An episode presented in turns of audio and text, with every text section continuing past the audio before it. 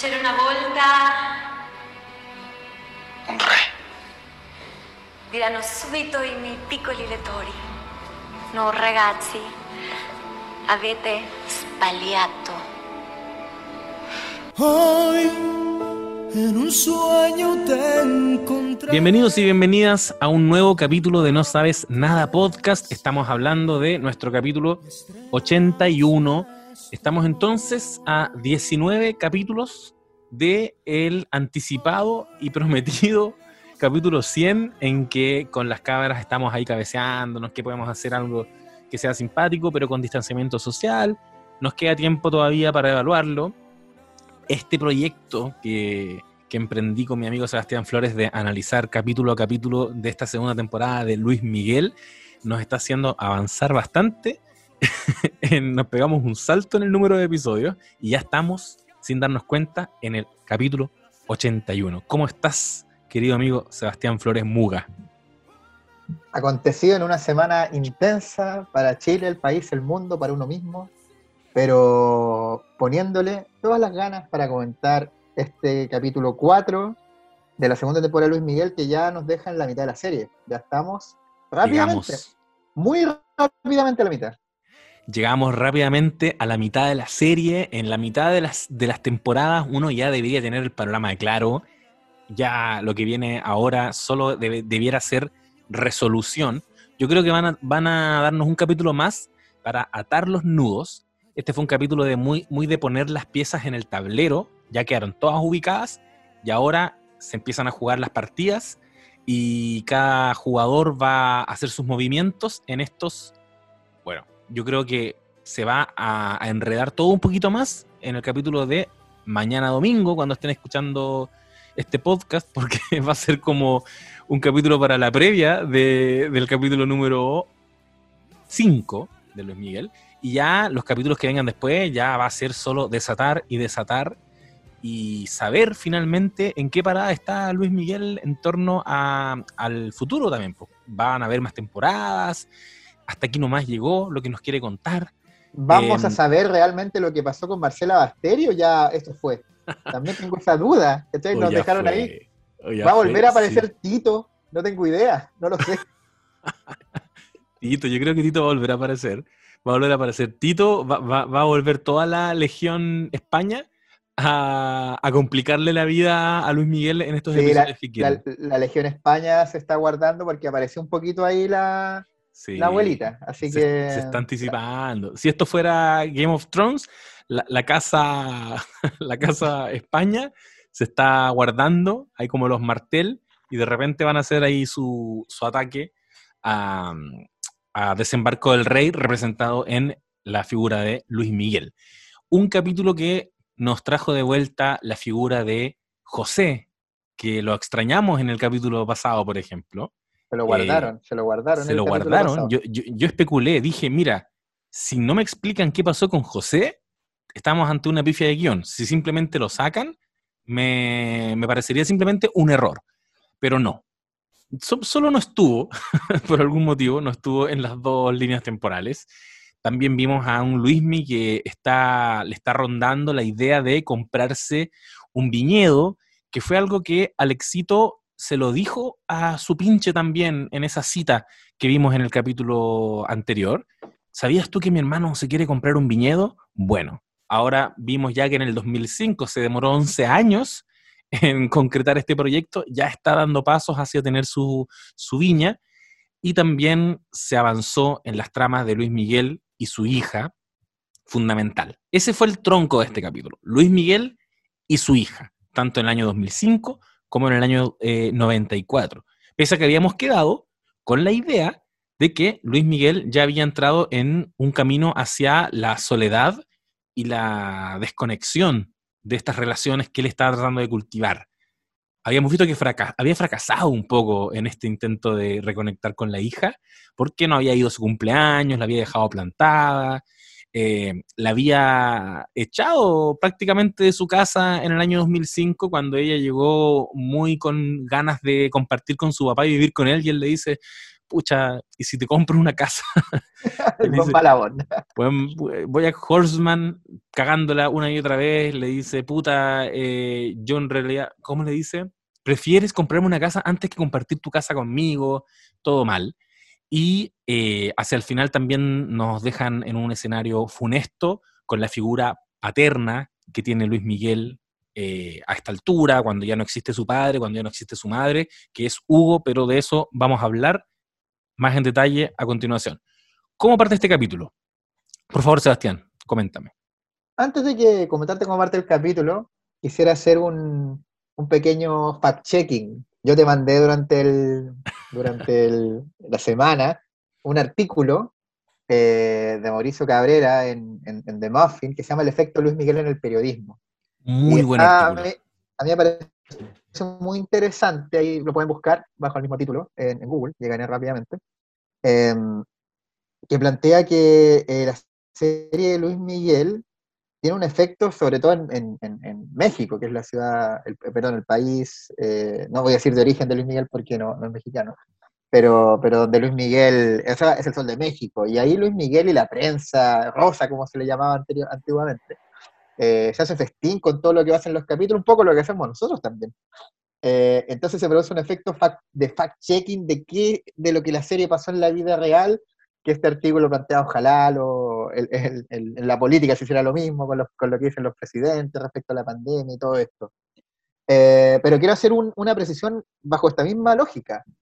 Luis Miguel no, no tiene una viña, nunca tuvo una viña, por más allá que dicen que el sueño lo, lo cumplió.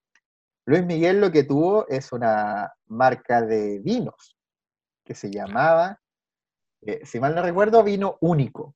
Único. Y es un vino que sí, que como en la serie lo vieron, CHI, eh, lo hacían en Chile, y la viña estaba en Chile. Pero en realidad lo que pasaba es que este vino único se producía en la viña Ventisquero, que queda en la región de O'Higgins, Tiqui Tiqui Tiqui, Santa Cruz. Eh, y es un vino que, claro, es un vino que se, que claro, se produjo, pero limitadamente. Y Luis Miguel año 2018, me imagino que por problemas eh, económicos, o, o no sé por qué, no renovó el contrato, así que ahora son casi de colección los vinos. Eh, es difícil encontrar uno y son bien caros, pero yo creo que hay gente que lo paga, o sea, es como O tener sea, un vino Luis Miguel original Luis en la casa. Ahora es el momento de relanzar tus vinos. Por Dios, que habrían estado todos volcados. Mira, no sé qué tan masiva está haciendo esta serie. eh, sabemos que las plataformas de streaming tienen esa trampita que te revelan las cifras que ellos quieren, que siempre hablan bien de sus series. Entonces nunca vamos a saber, no es como el People Meter, que podemos saber exactamente cómo le están yendo las producciones. Acá yo tiendo a creer que no le está yendo tan bien como la primera temporada, pero igual está dando que hablar. En México se está comentando harto, porque para México ya es directamente su farándula. Aparece un personaje y para ellos hay conversación al día siguiente en el matinal sobre lo que está pasando, porque eh, siempre está, no sé, la tensión de que alguien pueda demandar. ¿cachai? Como, bueno, yo no dije eso, yo no hice eso. Y al respecto, estaba escuchando en un podcast mexicano justamente que explicaban que intencionalmente cambiaron las fechas a propósito de, de tu molestia periodística que has planteado ya hasta, hasta este Ah, o sea, fue para molestarme. Precis- Precisamente para molestarme. Eh, fue solamente para, decían ahí, Sebastián Flores, esto es para ti, esto es por ti. No, era porque mm, con eso se resguardan. Si llegara alguien a decir, a ver, tú estás diciendo que yo te hice eso, pero en verdad no fue así, y Luis Miguel puede decir, a ver, perdón, pero lo que tú estás diciendo pasó el año 92. Yo estoy hablando del año 94, no tiene nada que ver. Pareciera que judicialmente les sirve para protegerse de potenciales demandas. Así que quizás, quizás por ahí va. También yo no descarto eh, la conveniencia creativa, obviamente, que hay en torno a esto. Como por ejemplo, el hecho de que Luis Miguel nos hayan dicho en este capítulo quiere poner un viñedo porque ya no puede cantar, que es la explicación que le da a su hija Michelle. Y con eso quiero también aprovechar de conectar con lo primero que nos muestra este capítulo. No lo primero. De hecho, lo primero que nos muestra es una escena del año 94 en que están revisando un video de la canción Ayer, que le da el título a este capítulo, y en que Luis Miguel está un poco frustrado, no le está gustando cómo está quedando, dice, en el papel estaba mucho mejor. Pero luego de eso nos vamos al 2005 y quiero quemar rápido la trama del 2005. Como sabemos, cada capítulo nos muestran cosas que ocurren en los 90 y situaciones que ocurren en el año 2005. La trama del 2005 es la que está avanzando más lento, pero esta se puso quizás un poquito más interesante, o al menos volvió, porque en el capítulo anterior la trama del 2005 estuvo súper ausente, casi todo se concentró en, en la trama que podríamos denominar conflicto con su hermano, relaciones con su hermano, tratar de mantener a su familia, pero tener que decidir entre la familia y la carrera. Eh, lo dijimos, parecía que habían dejado a Luis Miguel al borde del abismo de la soledad, ya eh, Alexito había tomado sus cosas, había mandado a cambiar, Sergiño tampoco quería saber mucho de él, estaba bien triste y desoladora la situación, y mientras en el 2005 también echó a, Michelle de su casa justo cuando ella estaba tratando de reconectar con él, muy triste, muy Boyack Horseman, y nos dejan en un 2005 en que eh, Luis Miguel está eh, degustando, hablando de vinos, y ahí le comenta a un personaje que va a ser fundamental y que es súper interesante que haya aparecido, le comenta que eh, sabes que lo vengo queriendo hacer desde hace siglos, tener un viñedo. Y a quien se lo está diciendo es a Miguel Alemán Magnani o Magnani. No sé cómo se pronuncia. Me suena a Magnani, pero puede ser Magnani. Digámosle Magnani como... Un personaje clave no solamente Mañani, para sonar más, más, italiano, ¿no? Sí, por favor. ¿Quién es? Eh, Miguel Alemán Mañani es un personaje clave, no solamente en la, en la serie de Luis Miguel, sino también un personaje clave en la vida personal de, del Sol. Eh, Miguel Alemán es un empresario, es dueño de una aerolínea, y es la persona que le dice a Luis Miguel, oye, ¿por qué no te haces una serie? ¿Cómo la, cómo la es? Como dice Luis Miguel. Eh, y en ese Luis Miguel, no sé si lo sabéis, pero en el 2017 tenía un conflicto legal con su ex manager que se llama William Brockhouse por incumplimiento de contrato. Estaba bien complicado de dinero y todo. Y Miguel Alemán va hasta Los Ángeles, donde vivía Luis Miguel, para acompañarlo como amigo, nomás, pues, así como puta amigo, te apaño, tengo unos vinos únicos, no, pero compartamos. Y ahí Alemán le dice, oye, hagamos la serie, pues le presentó un proyecto, hagamos una serie biográfica, eh, la hacemos juntos. Eh, le dijo, y, ahí Luis Miguel tuvo la duda, sí, ¿no? Y, a Miguel Alemán dijo, este es un buen negocio, la voy a hacer igual nomás. Pero ahí finalmente Luis Miguel dijo, no, ya sí la voy a hacer yo me meto.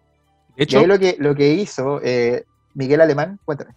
Eh, es que quizás es lo mismo que vas a decir, no, te quiero, eh, José, explainar, pero entiendo que, el, consejo que le da Miguel Alemán es, si esta serie se va a hacer igual, te, recomiendo que participes para tener control de la historia, y eso es el mismo consejo que le dan a Boyack Horseman cuando eh, quieren hacer también una película sobre su vida. Es verdad, oye, impresionante los paralelismos, yo cada vez que lo veo le encontraba encontraba millones con Bojack Horseman, que creo que tiene mucho, se relaciona mucho con Luis Miguel. Pero volviendo a, Miguel Alemán Mañani, como elegimos decirle, eh, que nos disculpen en México si es Magnani, nos equivocamos, no sé. No, yo le digo Magnani, tú dile Mañani, para cubrir las dos opciones. Para cubrir las dos opciones. Eh, se consigue el apoyo de la Metro Goldwyn Mayer, este gigante de Hollywood, y crea Gato Grande Productions, y es la productora que eh, hace la serie. Alemán, por cierto, había patrocinado algunas películas, Amores Perro, Little Boy, es un, es un empresario, es un, mecenas, un Lorenzo de Medici. Entonces, Miguel Alemán es clave tanto en que estemos comentando este podcast como en la vida y obra de Luis Miguel. Eh, y aparece en la serie. Por fin aparece y, y, mira, quiero decir que lo anticipé. Capaz que la serie termine con que le digan a Luis Miguel, podrías hacer una serie. ya está, al menos ya está el personaje que fue el que le sembró esa semillita a Luis Miguel, que por Dios que le ha hecho bien. O sea, por Dios que fue una buena decisión, si, digámoslo, muy ícono de la historia de la música latinoamericana y mundial, si se quiere, será Luis Miguel, pero en el momento en el que, en el que salió esta serie, estaba bien de capa caída. Yo entiendo que Luis Miguel estaba medio quebrado, incluso. O sea, lo que te contaba, pues, o sea, tenía problemas, estaba los, Miguel Alemán, o sea, yo creo que igual iba con el negocio en la cabeza, pero, pero en primera instancia fue como amigo a apañarlo, ¿cachai? Claro. Como, como puta, ¿cómo has estado, weón? No he sabido de ti. puta. Bueno, y aparece entonces Miguel Alemán Magnani. Y en la siguiente escena vemos que Luis Miguel está conversando con Mauricio. Eh, y ahí retoman lo que había dejado el capítulo anterior y, Mauricio le explica un poco, porque Luis Miguel no entiende, pero ¿por qué se fue si le ofreció una casa? Igual, bien antojadizo que el guion nos muestre a Luis Miguel en, cachando nada. Si igual yo creo que en la escena de, esa comida con, con su hija, es evidente que ella le está diciendo que quiere irse a vivir ahí. No, no creo que haya sido torpeza de él, como, oh, no, no caché que era lo que quería. Pero acá como que lo, modifican un poco y lo dejan, capítulo siguiente, lo dejan como alguien que, no entiendo, si le ofreció una casa, ¿caché? ¿Por qué se enojó? Sí, era bien evidente por qué se enojó. Y Mauricio le dice lo evidente, le dice, quizás Michelle no quiere una casa, quizás solo quiere que estés ahí, como obvio, pero, pero se lo tienen que decir para que Luis Miguel tome cartas en el asunto, vemos que Michelle, todo esto que yo estoy relatando obviamente va entrecruzado con estos saltos temporales que se van pegando entre el 94 y el 2005, pero como para cerrar la trama del 2005, vemos que Michelle va saliendo apurada con sus maletas, se devuelve entonces a, a Miami, si Luis Miguel no la va, no la va a recibir, está esperando su taxi y a cambio del taxi, porque no está, ya se había ido, se encuentra con Luis Miguel y le ofrece llevarla al aeropuerto. Toda la trama, entonces, de este capítulo, ambientada en el año 2005, es una conversación que sostienen Luis Miguel con Michelle. Por fin conversan, des- después de todo lo que lo hemos visto tratando de acercarse en esta, en esta temporada, por fin eh, y- y logran conectar, pero Luis Miguel, obviamente, muy torpemente, eh, empieza a hablar de sus viñas. Le dice, ¿sabías que estoy pensando comprarme unas viñas?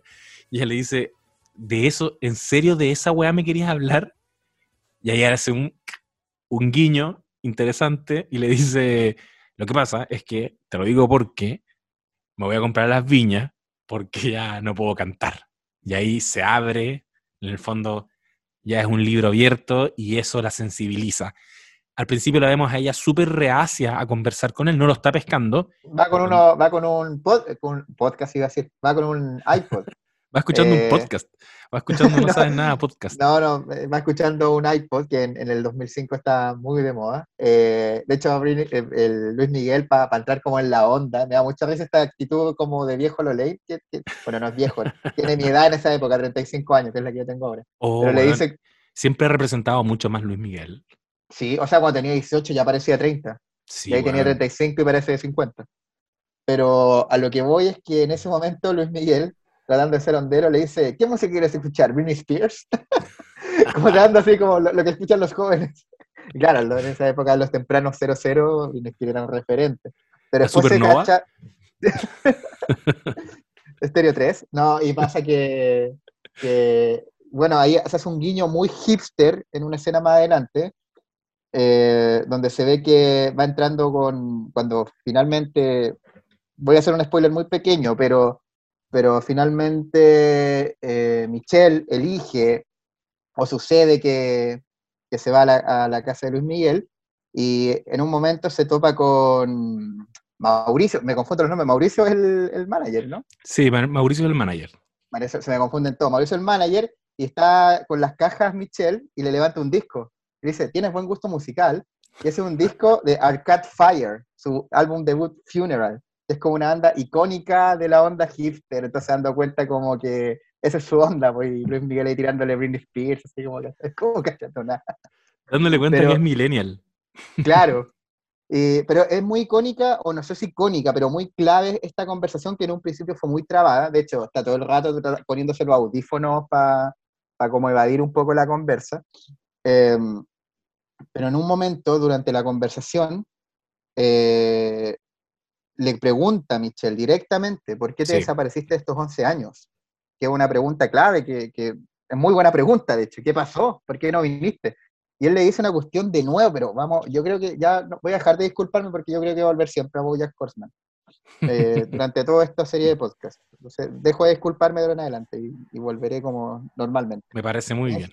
es que eh, le dice, porque te- como que, no me acuerdo la frase textual, pero era para, porque para protegerte de mí mismo, ¿cachai? Porque Sí. como que termino alejando a la gente, y eso para mí es como lo que dice Bojack Horseman en innumerables ocasiones durante todos los capítulos. Es, Sí. A esta altura yo creo que ya es Bojack Horseman, no sé si los guionistas lo habrán visto, habrán visto la serie, las dos son de Netflix, no sé, pero, pero encuentro que los paralelismos ya llegan a niveles como muy cercanos, no sé, lo veo así. Pero Sí, para mira. mí es una persona diciéndome, weón, Michelle, no te acerques a mí porque todo lo que toco lo arruino. De Claro. alguna forma termino alejando a toda la gente que quiero. Y eso es lo que yo quise evitar en todo este tiempo. toda la gente, termino alejando a toda la gente que me quiere, que es un fenómeno muy real, que se da con, con gente que se autosabotea permanentemente y que mm, me voy a permitir aquí ponerme el poncho del aliade porque, porque en este podcast tenemos esa perspectiva y quiero decir que, que yo para, para empatizar con ese discurso en una serie como Bojack Horseman, necesito todas las temporadas que me dio Bojack Horseman, donde yo lo acompañé en cada cagazo y cada tropezón que se dio. Yo alguna vez en el podcast tiré el rollo de que siento que, que bueno, no es nueva la figura del antihéroe, pero como que la ficción televisiva siempre va subiendo la apuesta sobre qué lugar incómodo tiene que ocupar el espectador en la serie, en esta serie. A mí me pasó, por ejemplo, viendo Dexter. Dexter es un asesino y en el capítulo 1 te dice, hoy día voy a matar a alguien. Y uno es como, weón, tengo que ver cinco temporadas acompañando a un asesino. Y es como, sí, porque te voy a hablar, tiene voz en off. Y vas a escucharme tan en el oído que va a ser imposible no entender las razones que son súper éticas por las que estoy matando. Yo mato a gente mala, mato a asesinos. Entonces, ya bien, puedo estar en ese lugar. Después como que suben la apuesta con, con Walter White y, Heisenberg, que es como, weón, no me di cuenta en qué momento estaba apañando tanto a un psicópata que tenía secuestrada a su esposa básicamente en, en su, en su hogar y que se había convertido en un zar de la droga. Sin embargo, el proceso igual era como, mira, fue de a poquito. Boyack Horseman logró lo mismo que logró Heisenberg, pero no nos dimos cuenta en qué momento estábamos apañando a un weón que en el set estranguló a una compañera de trabajo y, tenía que después ir a dar explicaciones y uno como, por favor, Princess Carolyn, ayúdalo, ayúdenlo, por favor, a salir de este problema, ¿cachai? Eh, uno que está rodeado de compañeras feministas podría perfectamente ver ese capítulo solo y decir que se vaya la chucha, ¿cachai? Weón de mierda, ¿cachai? Entonces siento que lo que me pasó es que para mí Luis Miguel apareció muy de pronto explicando algo muy duro, que son 11 años de Papito Corazón, y lo explicó con algo que si quiero lo puedo entender, pero si quiero también puedo decir alto chanta, como, eh, no sé, quería cuidarte, quería protegerte de mí, te juro que me gustaría saber por qué tan- hago tanto daño a la gente que me quiere. Es verdad, ese fenómeno ocurre, pero como sabemos que la serie la está controlando tanto Luis Miguel, me gustaría saber qué piensa Michelle al respecto. Y de hecho, esbozó algo Michelle después del capítulo. No sé si revisaste su Instagram. Han esbozado cosas Michelle y han esbozado cosas eh, Sophie en la serie, Stephanie en la vida real. Eh, y a propósito de lo de Pinocho, A propósito de la Le- Pinocho. tú lo viste, ¿no? Sí, lo estaba revisando acá porque no. Lo tenía, lo tenía aquí guardadito el, el posteo de Michelle a propósito. fue en, fue en Instagram. Sí, fue en Instagram. A propósito de Pinocchio, déjame ver. Pinocchio, como diría Felipe Abello. Puso, puso Meglio raccontarmi una storia su Pinocchi. Y con un monito con la nariz de Pinocho. Con un emoji con la nariz de Pinocho. Según yo, bueno, la traducción es mejor cuéntame uno de, uno de Pinocho. Lo está tratando de mentiroso, ¿no? No, y dice algo clave. Dijo, me quedé pensando, ¿para cuándo la serie Stephanie Salas y todas las mujeres que tienen que lidiar con ser madres solteras, que no se pueden ir 11 años y después regresar? O sea, dijo, claro, pues terrible es fácil hacer la historia del, del papito que desapareció 11 años. ¿Por qué no hacen la serie de una mujer que se quedó esos 11 años? ¿Eso lo una dijo llama- Michelle? Lo dijo eh, Stephanie, la madre, Sophie en la Ah, serie. ya. Un posteo en el mismo, en el mismo Estoy, del. estoy puro hueando. Sí, por lo que yo leí, de hecho, lo dijo Stephanie. Pensé que era el Instagram de Michelle. L- Claro, no, eh, lo dijo, lo dijo Stephanie, su madre, que Sí. Stephanie está indignada, yo creo, con la serie y ya se está tirando puros palos, en algún momento van a dejar de ser palos, Sí, pero, pero dijo, "Eh, es verdad, pues, o sea, lo que plantea es como la, la lógica del, del, del papito corazón alegando porque le retienen el tercer retiro y como, sí, y ella dice, weón, pero velo de mi parte, ¿cachai? Como yo todo este tiempo, estos 11 años en que tú no querías eh, que yo te alejara y te hiciera daño, yo estuve haciéndome cargo, porque tú ni hola, ¿cachai? hecho, Entonces, en la vida real, la repercusión que está teniendo como esta revisión histórica de la relación padre-hijo puede terminar en tribunales. puede terminar en tribunales, weón. El tuitero Gustavo Serrano, arroba gos25, se saca altos hilos desde la temporada 1 para que lo revisen. Y en respuesta a su hilo, la gente le empezó a poner que, mira, esta entrevista es muy fuerte. Le preguntan de su hijo y él contesta, comillas, es un amor que yo nunca había sentido. Y después dice, este nuevo papel de papá, año 2008, Michelle ya tenía 19 años. Y ponen ahí otra entrevista donde también ya, ya existía su hijo, le preguntan por cuáles son las personas más importantes en este momento para ti. Y él le dice, bueno, pues son mi familia, obviamente. Y él empieza a mencionar tus hermanos, tu hijo, tu hija Michelle, y le cambia la cara, weón. Le cambia la cara, se pone padre y como que, espérate, tú estás ahí suponiendo cosas que no son, yo no estoy todavía preparado para decir si tengo o no tengo una hija. Entonces, weón, ¿es realmente alguien que la quiere alejar porque le hace daño? ¿O es un weón que simplemente no está? Eh, la serie eh, nos tiene que decir que es simplemente, eh, es alguien que, bueno, que es un personaje muy roto, complejo, fracturado emocionalmente, que quiere alejar a su hija porque no le quiere hacer daño. Puede ser. Para, para, para darle con, coherencia al relato que nos están contando, perfecto. Yo voy a seguir con ese, con ese discurso, pero no puedo negar que en su momento igual fue como alto chanta. y de hecho, me gustó que inmediatamente después yo pensé que ella podría haberlo abrazado como papá, qué bueno saber que esa era la razón, le dice, déjame entonces en el terminal internacional. O sea, chao, me voy. Pero en la escena siguiente, y aquí ya estamos cerrando la trama del año 2005, Luis Miguel va llegando a su casa, triste, y escucha a Michelle recitando en italiano el cuento de Pinocchio, que en la trama del año 94 él le había enseñado a la Michelle, a la Michelle niña, y que era el mismo cuento de Pinocho que eh, Marcela Basteri le leía a él. De esa forma unieron las dos tramas en una escena que les quedó altamente emotiva y que yo me la compré totalmente. Aparece Michelle de sorpresa eh, recitándole el cuento y ya nos queda la idea entonces de que se va a instalar ahí. Van a vivir juntos. Escena muy bonita, yo también la encontré muy bonita porque hacían un paralelo con lo que estaba pasando en el 94, que se está leyendo el cuento en italiano. Y ella como que recita una palabra en italiano que no me acuerdo cuál era y la dijo mal.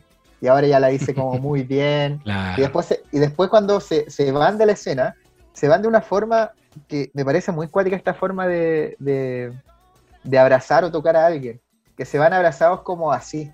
Como cuando uno abraza a un amigo y sabe así como buena compadre, así Claro. como... Se van Esas fotos que como- uno se saca cuando niño con los amigos, como abrazando el cuello. Sí, pues se van como, se van como amigos, no se van como parejos, se van como buena, loco, bacán, así como... Sí. que en el fondo eh, eh, lo, que, lo que se supone que lograron hacer eh, la vida real es que son amigos, por más que sí, es su papá y su hija, pero ella vivió sin padre, ella tiene su carrera propia, tiene a su madre, su círculo eh, de matriarcas que la criaron, entonces ella se encuentra con un, con un par, poco menos, ¿cachai? No se encuentra con una figura paterna, y en ese sentido pueden ser buenos amigos, como Bojack Horseman era buen amigo de la, de la, de la que creía que era su hija, pero era su hermana, y que finalmente ella le dice, yo no busco un, yo no busco un padre, pero con un hermano igual bacán, ¿cachai? Exacto. Bueno, es- sabemos cómo terminó esa relación al final de la serie, que finalmente se terminaron alejando y todo, pero, pero como esa es la dinámica que va, como que creo yo que queda finalmente, como, como más allá de, de los recuerdos de padre e hija, ella quiere reanudar una relación eh, afectiva con, con su, pro, su eh, progenitor, ¿se dice? ¿Sí? eh, con su progenitor. y veremos acá si, si como una figura paterna o más con un amigo. Me queda es la duda cómo lo va a ver.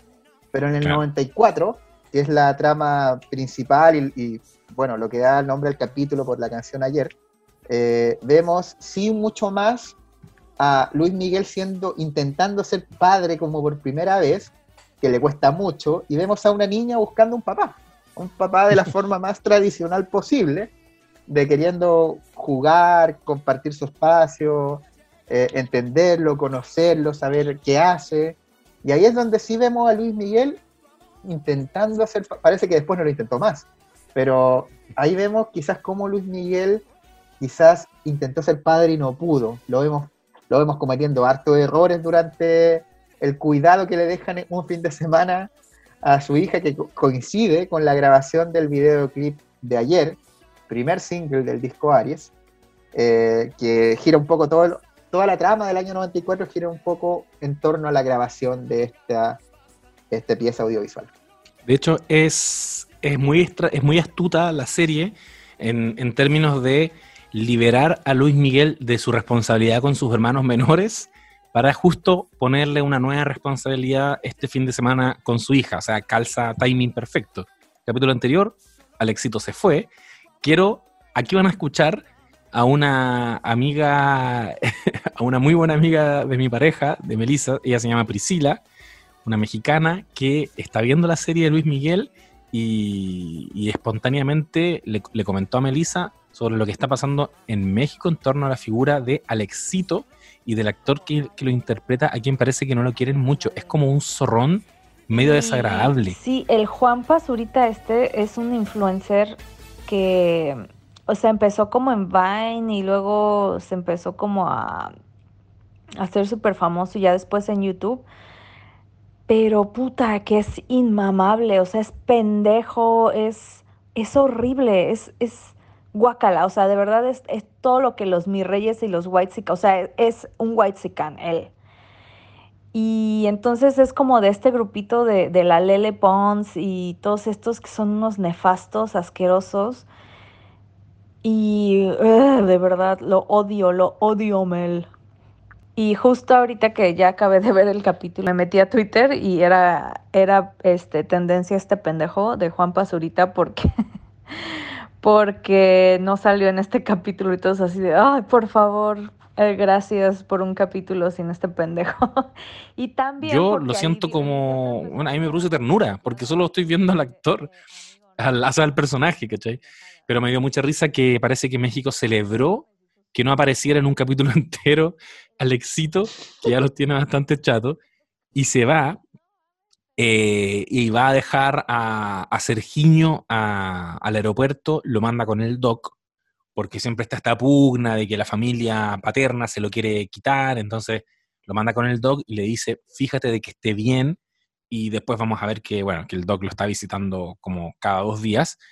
Coincide perfectamente que se le despejan todas sus responsabilidades con sus hermanos menores cuando lo llama eh, Stephanie o Sophie, como le pusieron en la serie, para decirle que necesita eh, dejarle a, a, su hija Michelle durante este fin de semana. Es interesante decir que al comienzo vemos que eh, Sophie no sabe con quién dejar a Michelle y está conversando con una pariente de ella, que ya la vimos en el capítulo anterior, que es tía de Michelle. Y que creo que tú puedes explicar quién es ella en la vida real, porque también es importante. Alejandra Guzmán. ¿Quién es Alejandra. Alejandra Guzmán? Alejandra Guzmán es una cantante y actriz mexicana muy, muy famosa eh, por telenovelas, por series, por programas de televisión. Eh, es un ícono de la, de la canción mexicana. Eh, muy importante, muy conocida. eh, en los 90 tuvo su época de gloria y yo creo que hasta hoy en día es, como es como para hacer un paralelismo, es, es bien famosa, sí, yo creo que estoy, estoy haciendo, no sé qué, explaining, pero explaining, ah, porque es muy famoso, pero, pero quizás para los que no la conocen, es como que tiene una relevancia, así como en Chile la podría tener Miriam Hernández, no sé, como alguien Ya, que, Perfecto. y más, más encima hoy día trabaja en, en concursos de talentos, ¿cachai? O en el último tiempo, entonces como siendo jurado. Entonces no, es un ícono. Es un ícono en la serie y acá la vemos compartiendo mucho con, con Michelle, con Sophie, Eh, y de hecho, eh, hay una escena muy chistosa donde, cuando ya, ya de lleno en la trama del 94 y, y de, y de la pequeña Michelle compartiendo con su padre Luis Miguel, que era un, un padre muy joven, de hecho tenía 24 años en esa época, así que estaba ahí descubriendo un poco cómo ser papá. Dice, claro, dice, mi tía Alejandra dice que todas tus canciones suenan igual. Y, y mi Luis Miguel se pica así. Porque claro, eh, tiene, es de- viene como una crítica de alguien que está metido en el mundo de la música. pues, entonces le, le dice, le responde como, eh, ah, sí, eh, pues dile que la otra noche y corta. Y dice, ¿qué, qué, qué quieres que le diga? Y no le dice nada. Y escuchaba también eh, que parece que hay rumores de que Luis Miguel habría tenido también un romance con ella, o al menos una affair, pero que fue paralelo a la relación que tuvo con Sofía o con, o con Stephanie. O sea, sabemos, pues al pinga loca conocido Luis Miguel eh, estuvo a dos bandas con, con ellas dos. Entonces quizás algo le quiso insinuar ahí a, la, a Michelle, pero menos mal se contuvo. Yo creo que Luis Miguel estaba a 80 bandas en términos de mujeres. Yo creo que en ese sentido no, era- no había mucho mucha responsabilidad afectiva, creo yo. Pero, No, pocasa. pero Luis Miguel, yo creo que eh, el, el concepto que tú acuñaste. eh, Se me acaba de ocurrir. sí. Aquello loco.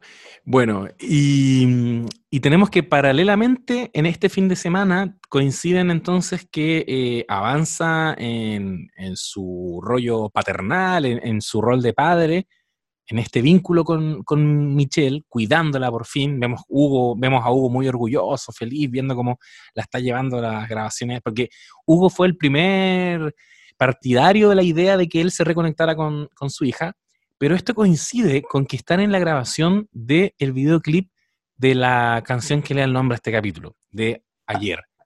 Y que parten, de hecho, en, en lo primero que habíamos dicho, lo primero que vemos en este capítulo es que están en una reunión evaluando cómo quedó el, el video. Luis Miguel está súper frustrado y acá aprovecha Patricio de meter la puntita a toda costa. El bueno es un trepador que está tratando de llegar a un círculo de mayor confianza con Luis Miguel. Vemos que hace dos capítulos, ¿fue hace dos capítulos o fue en el capítulo anterior? Cuando Kiko Ciprián... Fue en el capítulo anterior. Fue en el capítulo el anterior Capítulo anterior, capítulo Sí. 3. en que se, se consolidó eh, Kiko como el, el productor y que de alguna manera dejó de lado entonces a Patricio, que había tenido un gran momento al elegir esta canción de Juan Luis Guerra, y ahora arremete Patricio convenciendo a Luis Miguel, mu- muy manipulador igual, porque él sabe lo que Luis Miguel quiere y es súper fácil ser el que lo complace. Le dice, yo sé, yo entiendo tu visión, vamos a hacer un videoclip más a la altura de MTV o de Telehit. Telehit creo que es el nombre que dice una Sí. Telehit, que, esta era justo la época en el auge de, de hecho, MTV Latino nace en el 93, así que igual estaba llevando mucho a la onda, esto es lo que la lleva, vamos para allá, y Sí, claro, y, Luis Miguel se la compra un poco, así que es muy, bueno, tú, lo, tú hiciste el paralelismo, pues como meñique de Game of Thrones, un Sí. poco, Patricio, alguien ahí que tiene su agenda oculta, que negocia, habla por acá, por allá, Sí. mueve Hay, cosas para hay dos instigadores fundamentales en esta serie que son José y, o Joe, como lo conocen después en el 2005, y Patricio. Esos dos personajes están súper interesantes, a mí me fascinan, me cautivan mucho. En estructura de viaje del héroe serían como el duende, que nadie sabe para quién trabajan. A Patricio no le logro sacar el rollo.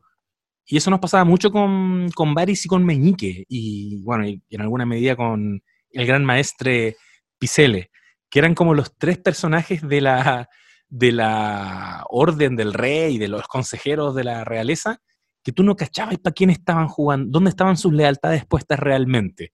Patricio es exactamente eso, si de hecho vimos que antes de pasarse al equipo de Luis Miguel, un poco le insinúa a su ex jefe que va a ser como una especie de, infiltrado, como, como un informante que va a tener en el Sí. equipo de Luis Miguel. Para wea. Para wea. Para para wea que dejó, ah, ahí una tallita aprovechando el- las siglas de, de Una tallita, una tallita muy chilena. así. muy chilena. Sí, bueno, pero yo creo que para nuestra audiencia internacional la tenemos. Tenemos mucha gente que nos escucha en Colombia, en Perú, en México. Saben que en Chile, wea. Chile es wea, wea, wear, weón, wea. Y es así de, así de confuso como se escucha. Wea es todo. es una cosa, es una persona. Van a encontrar muchos memes al respecto. Esa es la, la muletilla. Eh, eh, un wea es una persona eh, imbécil, por ejemplo. Claro. La weá, weón. Puta, tú puedes armar oraciones enteras solo con esa palabra. Y hay, Entonces, hay para- ejemplos. Para, para los chilenos fue muy chistoso cuando en el capítulo 1 de esta temporada nos dijeron que hay un cargo de wea disponible. Claro. Entonces, como un cargo de imbécil disponible. O, o un cargo de mierda. Un cargo de weá. Claro. Sí, Sí, una weá, una, una weá de cargo. Sí. Eh, en, en- en- solo en América Latina, pero solo en Chile eh, nos dio risa eso. El resto de la gente como, ah, pasó. Bueno, y lo que vemos acá es que Patricio convence a Luismi y se compromete, puta, una cuestión súper ambiciosa. Les dice a todos, miren, yo me hago cargo, yo voy a producir. Vimos que era un abogado cuico de un buffet, parece que importante, porque la mamá está como media complicada con que él se esté metiendo en la carrera de Luis Miguel y no siga la, la carrera de su padre. Y, y él no, ahora él quiere producirle un video. Entonces yo no sé si es muy admirable o, o en verdad es muy charlatán. Nos dejan ahí siempre. Y lo que vemos es que llega a la reunión siguiente con una propuesta, menciona a Gus, que es un, un director argentino que el Gustavo, no sé si tenéis el nombre ahí. Sí, lo tengo. Se llama eh, Gustavo Garzón, eh, famoso y reconocido director argentino que, de varias películas y que nunca había hecho un video musical. Entonces, esta fue como su primera incursión. O sea, era una apuesta en varios sentidos. Dicho esto, también el videoclip de ayer ya se había, como, como se ve en la serie, estaban viendo una versión que se había grabado y que no le estaba convenciendo. Entonces, iban a hacer otra. Ya habían gastado presupuesto, así que iban de nuevo para intentar que fuera más osado, más qué sé yo. Así que es como tú bien decís, pues a mí yo lo encuentro un arrojo medio, medio torpe, como esta apuesta de, de gastar tanta plata, apostar por, un por regrabar un video que ya estaba hecho, y solo con el fin, como bien tú decís, de mostrarse como el que le, le- le pega el palo al gato, el que la Claro, achunta, para que después digan, no, mira, este videoclip menos mal que cortamos ese director y lo hicimos. Ahora, yéndome a la vida real, el videoclip de ayer, que uno lo puede ver en YouTube, está disponible, lo encuentro un videito ahí nomás, o sea, se habrán gastado mucho en el caballo que aparece en la habitación, pero un video súper fome. Hay como un halcón Como- entre medio. Sí, es como Luis Miguel en una pieza, como cantando. Después aparece la banda y hay una mujer como vendada y en un piano. Como puros conceptos así, pero, pero fome, ¿cachai? Como podrían haber hecho 40.000 cosas más. Sí, Eh, Entonces a mí no me parece como el resultado final, si como me lo están contando en la serie se gastó tanto y se le dio tanto, a mí me parece que no fue una buena apuesta. Más porque lo que finalmente hicieron en el video de la vida real es que mezclaron, se hicieron tres versiones de ayer. Y al final como ninguna convenció tanto, entonces ocuparon imágenes de todas las versiones, hicieron como un popurrí. ¿Cachai? Entonces para mí fue un, lo considero un gastadero de plata. Bueno, y se ve un poco en la serie. Se, se conversa, que va encima Luis Miguel estando, cuidando a su hija. También tampoco estaba tan concentrado en el video, le costaba concentrarse, estaba, estaba con la cabeza en cualquier lado, básicamente. Exacto, y, efectivamente es un gastadero de plata, se lo reprochan harto a, a Patricio. Hugo y McCloskey están eh, indignados, están alertados con, con la figura de Patricio que él dice y promete cosas, pero le ponen igual un tope, le dicen, recuerda el presupuesto, como que está ofreciendo muchas cosas, pero finalmente siempre es Luismi el que aquí corta el queque y dijo, ya, démosle para adelante nomás. Llega este, este director argentino, Gustavo, pero la disponibilidad del director era acotada y tenía que ser ese fin de semana, o si no, ya el video era para dos meses más. Porque él estaba grabando películas también, pues sí, Porque si no, era nada, películas. no era un aparecido, era una Sí, persona po. importante. Eso es clave. Y de hecho, ese fin de semana entonces tienen que grabar el disco y ese fin de semana le van a dejar a Michelle. Entonces, todo este capítulo es como un increchendo permanente en que Luis Miguel tiene que demostrar que puede ser un buen padre, tiene que demostrárselo a sí mismo, tiene que demostrárselo a Sofía, en parte se lo tiene que demostrar también, yo creo, se lo quiere demostrar a Hugo, a la gente que lo rodea, que él puede ser un padre presente, pero también quiere cumplir con este video y quiere seguir haciendo las cosas que hace y quiere agarrarse a la productora en camarines. Y, lo que termina ocurriendo es que eh, después de que comparte un día entero con, con su hija Michelle y entre medio tiene que cortar la grabación porque Michelle quería un helado, él le había prometido un helado, como que muestran que es medio caótico grabar con ella. A la jornada siguiente, al día siguiente, le dice, te vas a quedar acá en la casa, espérame, y ella dice, no, no, no, vamos, vamos. Y muy eh, obstinada, igual que él, van al, al rodaje y, y, él había contratado una especie de asistente, como una cuidadora para Michelle durante su Una babysitter. Una babysitter y una niñera. Y vemos que desde que aparece, según yo, ya se estaban haciendo ojitos, ya, ya hay cosas como que la energía pinga loca de Luis Miguel hace que le ponen a un personaje femenino y yo pienso, ya, ¿cómo se la va a ingeniar el guion para que ellos agarren? Como que no hay personaje femenino joven, medianamente atractivo, que no me genera la sospecha de que va a pasar algo con Luis Miguel y debe haber así en la vida real, como que una weá tan brígida de, de, él, una seguridad de saber que puede pasar algo con ella, ¿cachai? Como que ni se esforzó. Simplemente ella entró en otra escena a camarín, al camarín de él y él estaba como sin camisa y, y te muestran que, que cortan, como que ella dice, oh, perdón. Y le dice, no, no, sí, tranquila, andaba buscando a Michelle. No, sí, la, la dejé en maquillaje. Y luego la mira y le dice, oye, nada más, corte y están tirando.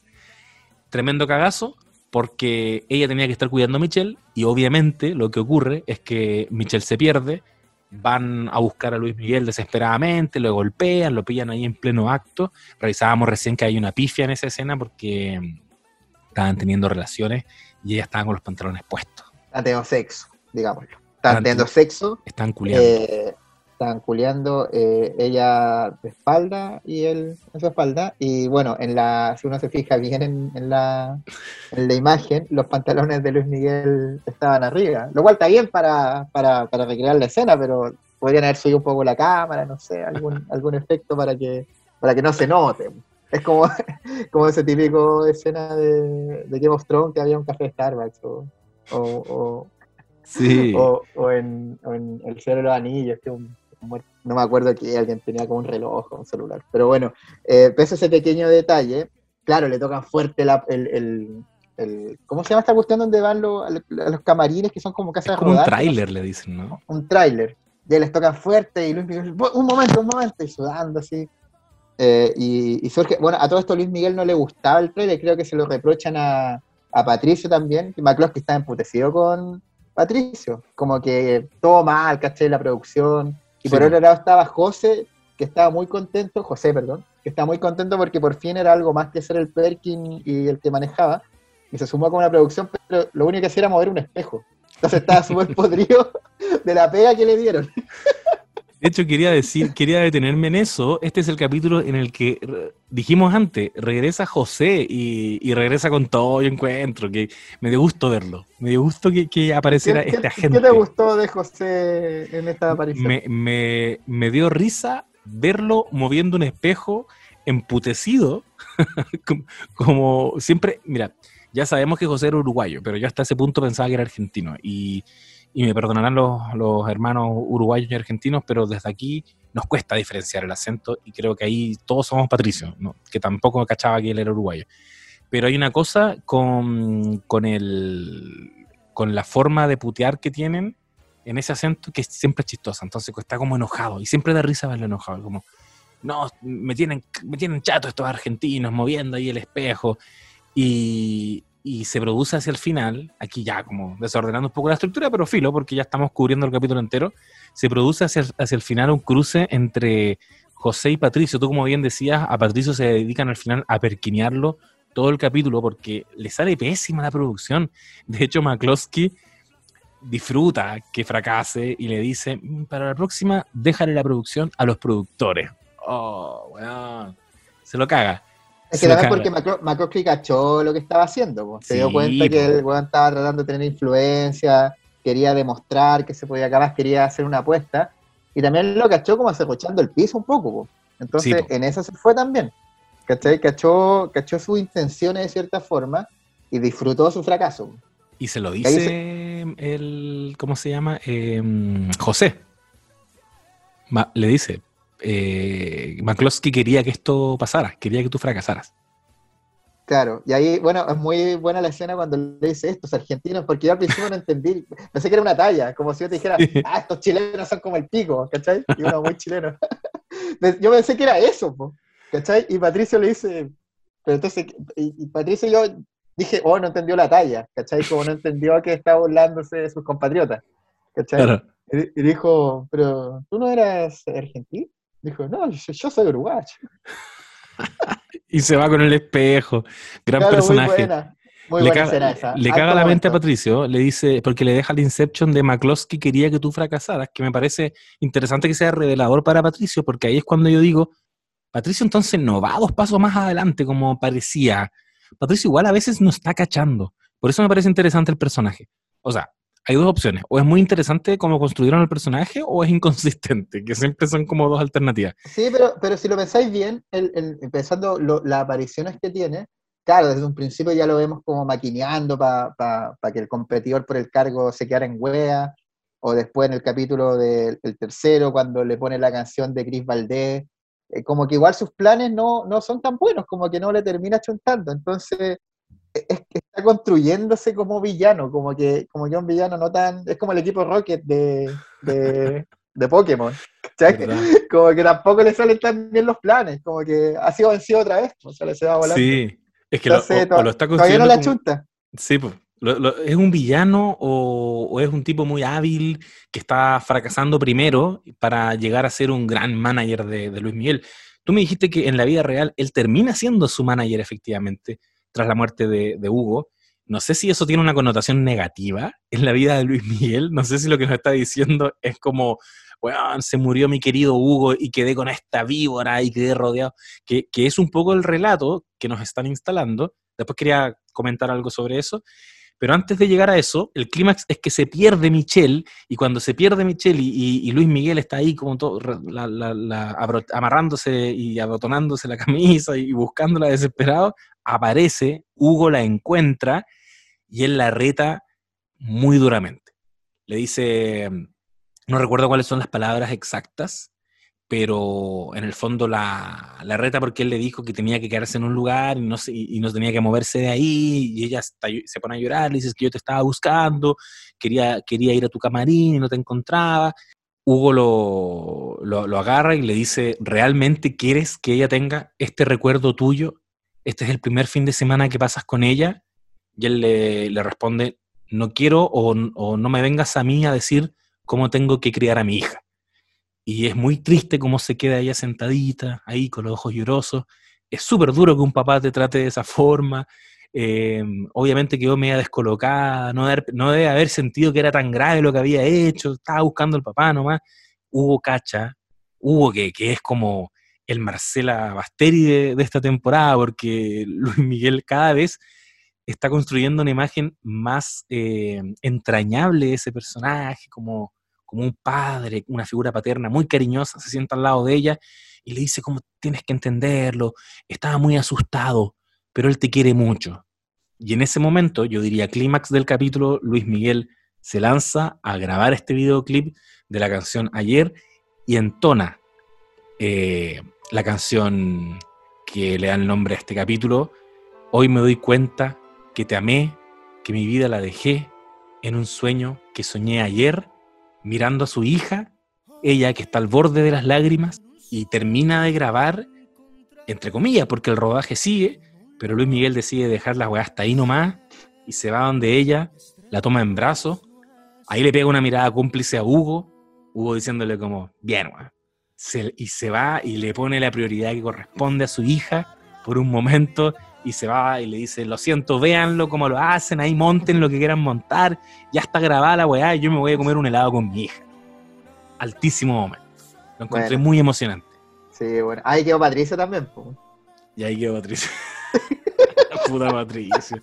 Es que me pasa que, que me, mm, encuentro de las de los mejores componentes que podría decir que tiene esta serie es la revalorización o relectura que le están dando a, las canciones de Luis Miguel. Y si tú lo pensáis, es evidente. Si es un pendejo de 24 años, y antes era un pendejo de 18, y antes era un pendejo de 15, obvio que la canción puede hablar de otra cosa. El motivo lírico es sexual, es romántico, es amoroso, pero él como artista, cuando se para en un escenario o se para en el set de grabación y tiene que conectarse, y es un tipo que hemos visto que no ha tenido relaciones importantes, estables en su vida, más que la búsqueda de su mamá y ahora tratar de reconectar con su hija, uno entiende que el canal por el cual él emotivamente se conecta con la canción es mediante esas personas. Y por eso que me gusta tanto que, te muestren cómo él mira a, a, su hija cantando ayer. Y obviamente yo me compro totalmente que eso era lo que a él le pasaba, ¿cachai? La incondicional. Justamente el capítulo anterior hablábamos de esa incondicionalidad que tienen los hijos, que hace que en el 94 se mande este cagazo Luis Miguel, la rete de esa manera en el set, mientras, digámoslo, está teniendo sexo con, con un asistente, y que en el 2005 Michelle aún así quiera tener una quiera conectar con su papá, pese a que él hace un día la había echado de la casa, eh, la incondicional, pues, ¿cachai? Em, y, está bien, la canción no habla de eso. No sé por qué. no sé por qué, podemos, podemos recitarla entera. Y, eh, si bien el capítulo no habla de eso, uno puede entender que ahí está emotivamente lo que le pasa a él. Quiero decir un, punto importante, porque si bien la cagó, y la cagó feo, pero que la cagó feo lo sabemos nosotros porque Michelle nunca supo que estaba culeando. Porque de, tener, de tener ese dato, no se la perdona. le faltó la data, le faltó esa data. le faltó esa data, pero al final, de, al final del capítulo la trama del 94 se redime, se redime finalmente con este cuento de Pinocchio, eh, que, es bien articulador de, ambas tramas, que finalmente llega a la casa y empiezan y le dice leen un cuento y, a Luis Miguel le da una paja así como la ya me ir a acostar así como tengo que leer algo, ¿cachai? Está así como, oh, no puede ser así, como sufriendo toda como eh, la vivencia, lo que implica ser papá, pues, ¿cachai? Que no es como llegar a la casa y ver tele, tomarte una chela y dormirte, ¿cachai? No, tenía que hacerse cargo de los deseos de su hija. Y en eso pide un libro y pide el, libro de Pinocchio, que como bien comentábamos antes, era uno que le leía a su madre, Marcela Basteri, él cuando era niño. De hecho, lo, estaba como firmado para mi sol, así, eh, para mi sole, sole mío, que le decía. Y se lo lee en italiano y ella lo memoriza y, se queda dormida y todo, y al otro día va a buscar la Sophie, siempre muy eh, suspicada respecto a todo lo que tenga que ver con Luis Miguel y su paternidad y su relación con la hija. Y en el momento en que aparece Sophie y aparece Michelle, se ven totalmente compenetrados Luis Miguel con él, recitando el, en italiano, subiéndose arriba de él, como así una relación de padre e perfecta. Y queda la sensación de que en el próximo capítulo bueno, perdón, más que el próximo capítulo, como la próxima vez que se vean, eh, van a seguir teniendo esta relación cercana. Eh, entonces, ahí, lo que nos falta en la serie es entender qué pasó para que se distanciaron 11 años y como terminó en el 94, quedó una relación padre-hija casi perfecta. Eh, y claro, el 2005 también termina del mismo modo. Entonces, lo que nos deja estos últimos cuatro capítulos que quedan, no sabemos si de, las, de la temporada de la serie, es contarnos que se arruinó en el camino para que, como bien reclamaba en su post de Instagram eh, Stephanie Sala, eh, lo abandonó 11 años. Y fue un papito corazón con todas las de la ley. Incluso peor que papito corazón, no reconociéndola. El impacto que tiene que ser que no te reconozcan eh, para cualquier hijo o hija. Hije. Entonces, eh, creo que eso a mí, al menos de, de lo más bajo que estaba esta temporada, con toda, ya lo hemos comentado, la ausencia de, Luisito Rey o de Marcela Basteri, eh, creo que es algo que a mí me, deja una intriga para saber qué pasó. Sí. ¿En qué momento se arruina esa relación totalmente? Exacto, esas son como las interrogantes que tiene esta, esta serie que a esta altura se está basando en buena medida se sostiene con esas grandes preguntas. Y, está bien, es interesante. Si Luis Miguel en los 94 estaba en situación A y en el 2005 estaba en situación B, nos mueve igual como espectadores ver cómo se rellena ese espacio. No son preguntas, ya lo dijimos, no son las preguntas tan fundamentales como qué pasó con Marcela Basteri, que por Dios que eso sí que era un articulador de una serie de televisión, pero está bien, ya estamos con Luismi, eh, queremos saber cómo se rellena el espacio entre el 94 y el 2005 y ya como para cerrar este, este capítulo, el, el análisis de este capítulo, decir que hacia el final Hugo le confiesa, en un momento muy bueno para Luis Miguel, le dice, nunca te había visto tan feliz. Y, y es porque logró reconectar con su, con su hija Michelle. Es súper importante lo que tú decías, que fue mediante un cuento que le leía a su mamá, porque reaparece también la idea de la mamá, pero ahora pa- aparece como mágicamente, como que uno podría decir, el fantasma de Marcela Basteri le puso un libro ahí para que él se acordara de lo importante que era para él que le leyeran ese libro. Es casi una, es casi, recordemos que la razón por la que él decide abocarse a reconectar con su hija fue cuando Hugo le dice, a tu mamá no le habría gustado que se te hubiera pasado la vida buscándola. Mejor dedícate a cultivar una relación con ella, con, este otro amor que tienes en tu vida. Entonces, eso fue- igual fue un poco como Marcela Basteri, la idea de Marcela Basteri empujándolo a, conectar con Michelle, y ahora cuando no quería, cuando estaba chato, cuando tuvo un día de mierda y no quería leer el libro, se aparece este libro de que era el que le leía Marcela Basteri, para mí es súper mágico, es como ella diciéndole, hijo, siéntate y léele la weá. Y, eso le salva, le salva todo. El- y es tan claro como lo que decís tú, cuando vienen a buscar a Michelle, ella, la niña recita el, frases en italiano de, Pinocchio. Eh, esa es la importancia que tiene, que tiene el libro, que es básicamente la presencia de Marcela Basteri. Pero con toda esa, esa felicidad y ese momento alto que está teniendo Luis Miguel, Hugo tiene que darle una noticia funesta, le tiene que contar que volvió el cáncer. Y no tal se la dice al final. y no se lo termina- dice. Me, me no, en la serie termina, termina esa típica escena como que va a hablar, porque le dice, le- Luis bueno, Luis- eh, Hugo le pregunta, le dice, me, me da mucho gusto verte, hace mucho tiempo que no te veía tan feliz, y ahí como que un pequeño silencio, y Luis Miguel como que levanta un poco la ceja y dice, oye Hugo, ¿y tú cómo has estado? Y ahí como que la cámara hace un acercamiento en cámara lenta, está a punto de hablar y se acaba el capítulo. Igual ya lo sabíamos porque le había comentado a McCloskey anteriormente. Sí, Entonces, obvio, ya se sabía, pero en el estricta, en estricto rigor, en el capítulo no le contó, pero vamos a hacer el corte y el próximo capítulo ya lo sabe, ¿cachai? Como básicamente. alerta de falso cliffhanger, ya sabemos que esta serie no se maneja con los cliffhangers, o saca, saca de donde tiene, eh, como que no sabe dónde cortar. Pero está bien si las series no tienen que forzadamente tener un cliffhanger, quizás sería incluso más respetable que cerraran la trama nomás, y abrazado con, con su hija Michelle y todo bien.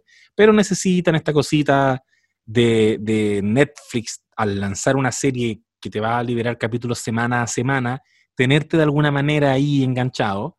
Yo creo que no es necesario. Los que estamos viendo la, segunda- temporada 2 de Luis Miguel, lo estamos haciendo porque queremos saber para dónde va esto, queremos conocer más de su vida.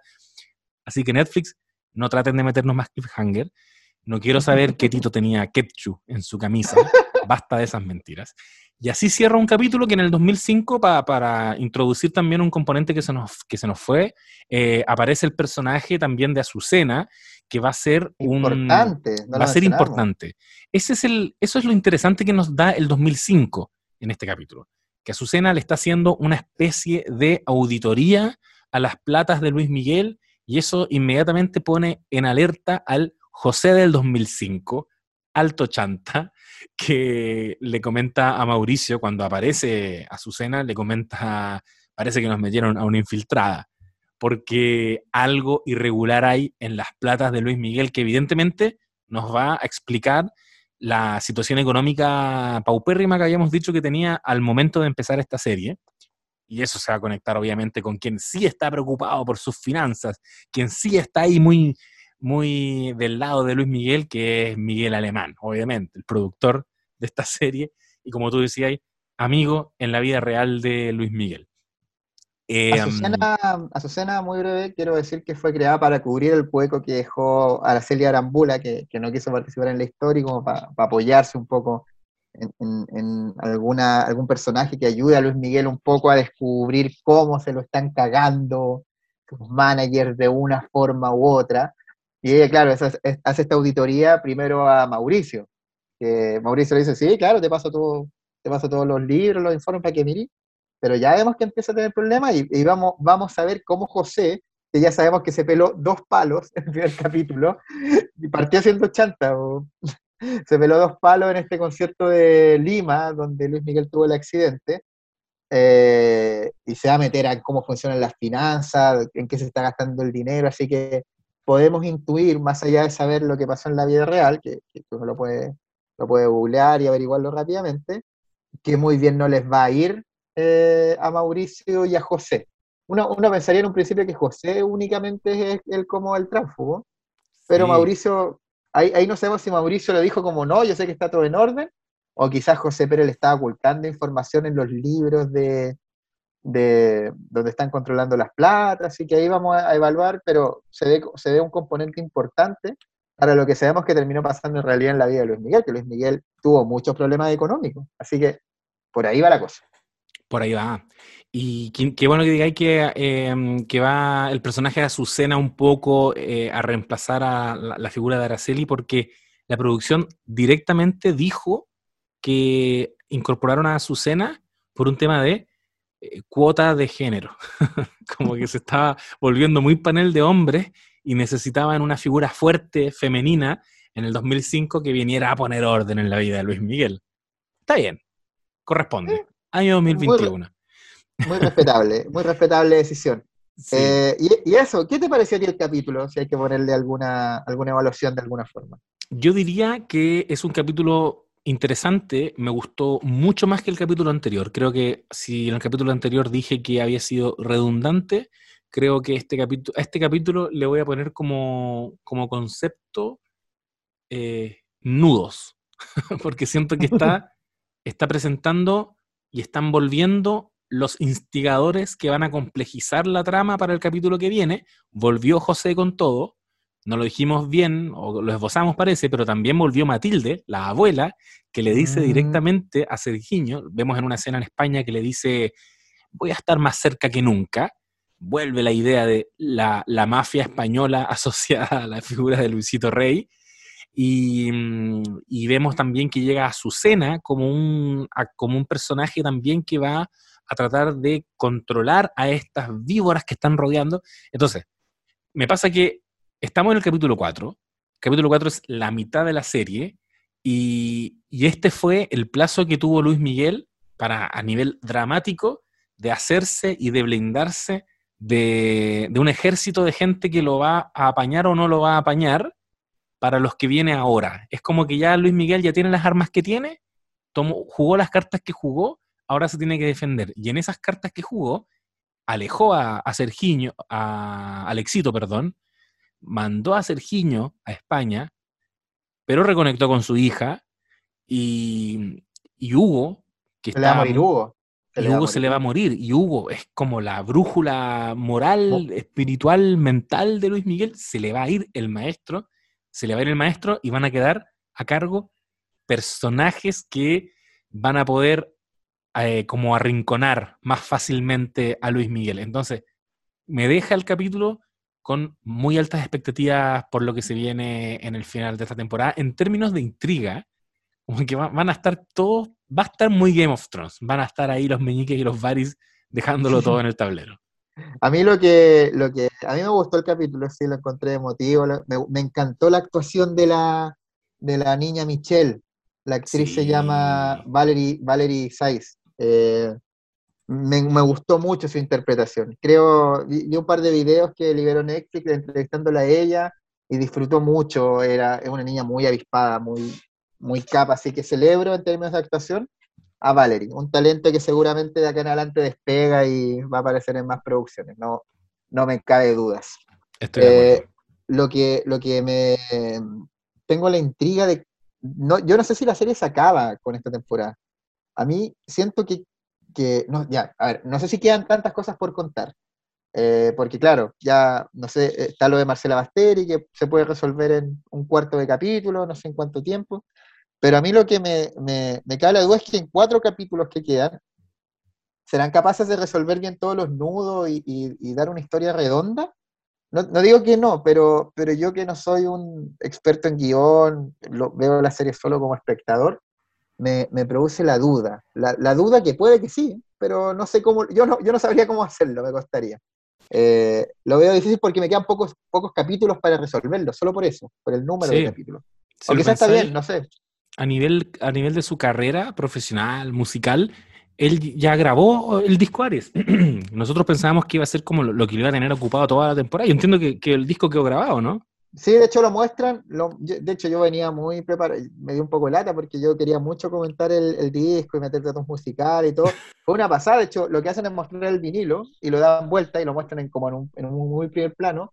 eh, y que las fotos del disco son muy iguales. La portada del disco es Luis Miguel como su cara, como arriba el codo, y, atrás sale como vestido de eterno mirando al piso y riéndose. Y eh, era igual. Y se ve el, el listado de las canciones y todo. De hecho, creo por, por la canción que liberaron eh, esta semana eh, la producción de Luis Miguel, eh, liberaron una nueva canción, no sé si lo he cachado, pero están liberando cada una semana una canción del tráiler, perdón, del tráiler, de la banda sonora de la serie. Sí, Y como sí, te conté que está a cargo de Kiko Cibrián, la producción de estas canciones, eh, liberaron una que ya no es del disco Aries. Entonces rápidamente van a pasar, van a Mm. pasar, por, por así decirlo, eh, se fue el disco Aries y vamos a pasar a Te extraño, que es una canción de sus discos romance. Entonces se fue el disco Aries. Esto fue lo que fue. Yo venía mucho a comentar eh, lo buen disco que es. Parece que nos quedamos con Ayer, con Hasta que me olvides y con Suave, que fueron los singles. Bueno, estuvo que nivel de mujeres, ¿verdad? Pescaron cuatro canciones de, de 10, así que fue harto. Pero ya no estamos despidiendo el disco Aries. Vamos a, vamos a pasar un poco por sus discos noventeros, pero yo creo que mucho más rápido, porque ya nos quedan cuatro capítulos. Así que esa es mi intriga. Mi intriga es finalmente que vamos a centrarnos mucho en la trama de, de la hija, padre-hija, y en la trama, el 2005, de las finanzas y de sus managers y cómo un poco se lo han cagado, que es lo que ya nos están empezando a esbozar. Exacto. Y, y a la serie le queda, yo creo, el, el último capital de interés de nosotros como audiencia para cerrar bien esta temporada. Y si quisieran, si quisieran acaso reabrir el misterio de qué pasó con Marcela Basteri y lo dejan para el final de temporada, se los acepto, pero si lo usan como cliffhanger, para que esperemos una temporada 3 y al comienzo de la temporada 3 nos van a decir que no, en verdad no se sabe nada, yo diría, amigo Sebastián, hasta aquí llegué yo, no se sigue analizando esto. Pero, pero me, tiene, me tiene ahora lo que vi en este capítulo 4. Si, si siendo honesto, me, me gustó, me interesó, me, me, cae bien, lo estoy disfrutando como ficción incluso.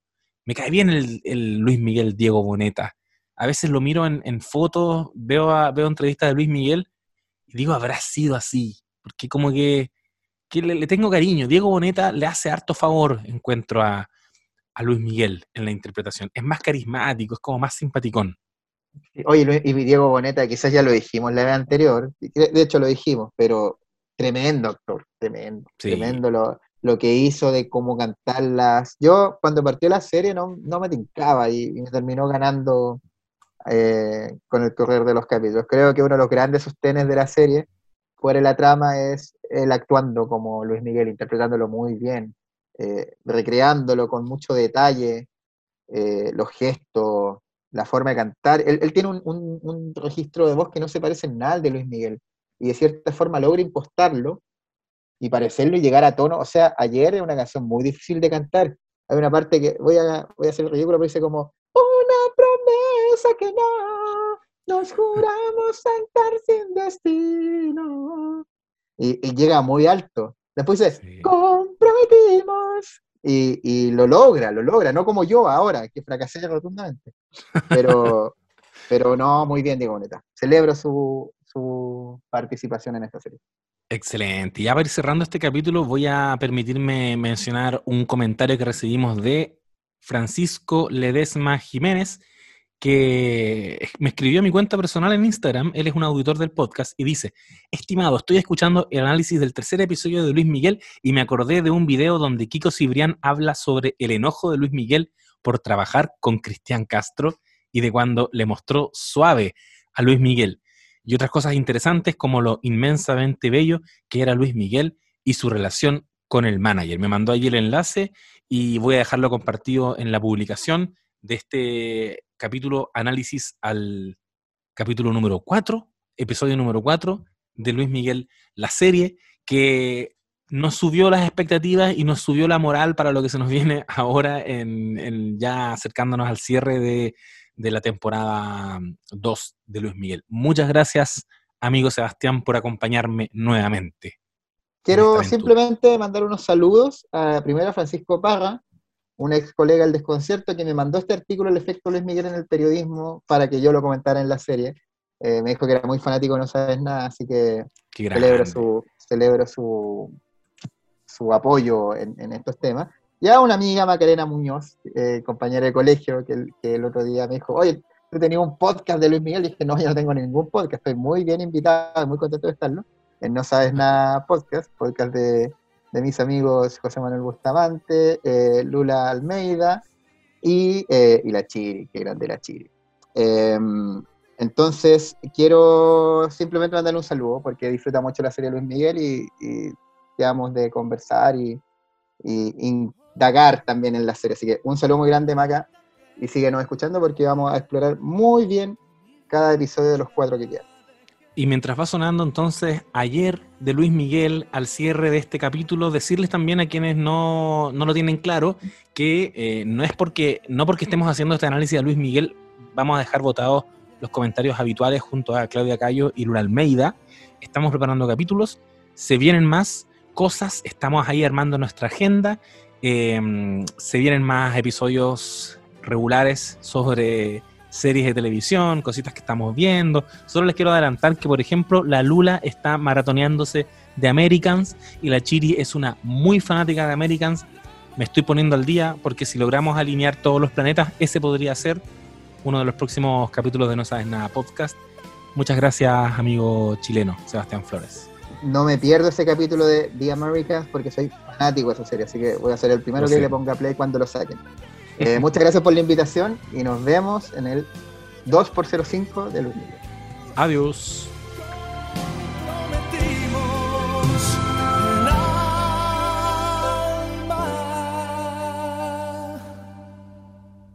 Hoy me doy cuenta que te amé, que mi vida la dejé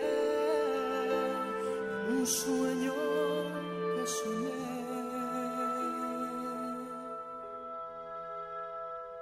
Ayer.